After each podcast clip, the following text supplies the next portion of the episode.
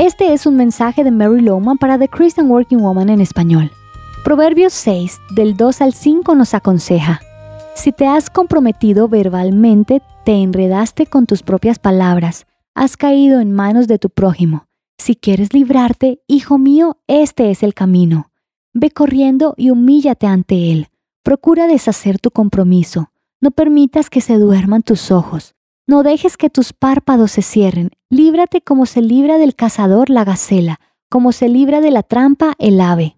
¿Cuántas son las veces que has querido esconderte bajo la mesa porque dijiste algo que hubieras deseado no decir?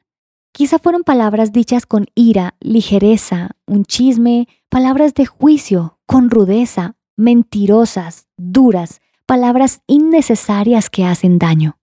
Una vez dichas, no las puedes recoger ni eliminar o tomar de vuelta. Esas palabras quedan ahí colgadas en tu memoria y en la de los demás. ¿Qué puedes hacer? Salomón dice que debes ir ante la persona a quien tus palabras hirieron. Ve, confiesa ante ellos y hazlo de inmediato. Pide disculpas y haz todo lo que puedas para librarte del daño que esas palabras hicieron. Comprendo que eso no es algo fácil de hacer, pero sabes, es mucho más fácil que no hacerlo.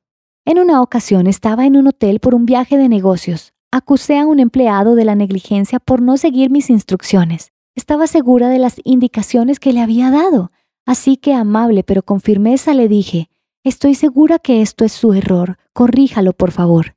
Después caí en cuenta de mi error. Era yo, no él.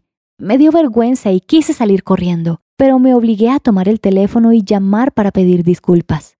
No fue fácil hacer algo que se ve sencillo, pero cuando lo hice sentí tanta libertad y comprendí que también para él hizo la diferencia. A veces repito, qué amable eres en llamar, muchas gracias, pero la verdad no lo hacía por amabilidad, sino porque era lo correcto.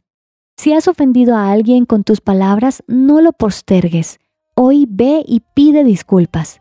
Encontrarás copias de este devocional en la página web de christianworkingwoman.org y en español por su presencia radio, SoundCloud, Spotify y YouTube. Gracias por escucharnos. Les habló Mariana Vargas.